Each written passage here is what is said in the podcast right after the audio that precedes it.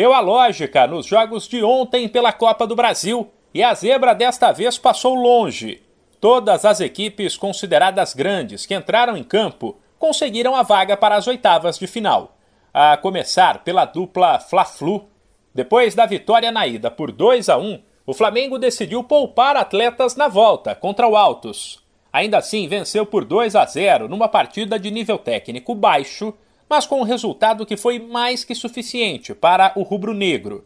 O Fluminense, assim como o Flamengo, precisava apenas do empate com o Vila Nova e foi além.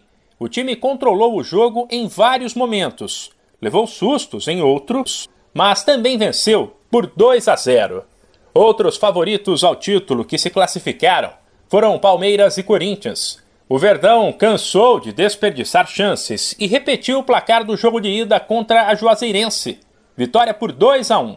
Enquanto o Corinthians, mesmo depois do empate por 1 a 1, entrou em campo com reservas e venceu a Portuguesa do Rio de Janeiro por 2 a 0.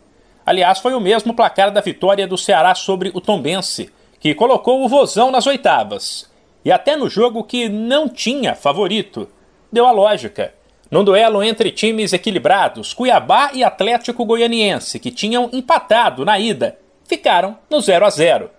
Aí o Atlético se classificou nos pênaltis. Os times que passaram para as oitavas receberão um prêmio de 3 milhões de reais e aguardarão um sorteio para saber quem vão enfrentar. Por fim, a quarta-feira também teve Brasileirão, com um duelo antecipado da sétima rodada entre Red Bull Bragantino e Atlético Mineiro. O vencedor assumiria o segundo lugar, mas o empate por 1 a 1 deixou o Massa Bruta e o Galo em quinto e sexto, ambos três pontos atrás do líder Corinthians, com um jogo a mais que o Timão.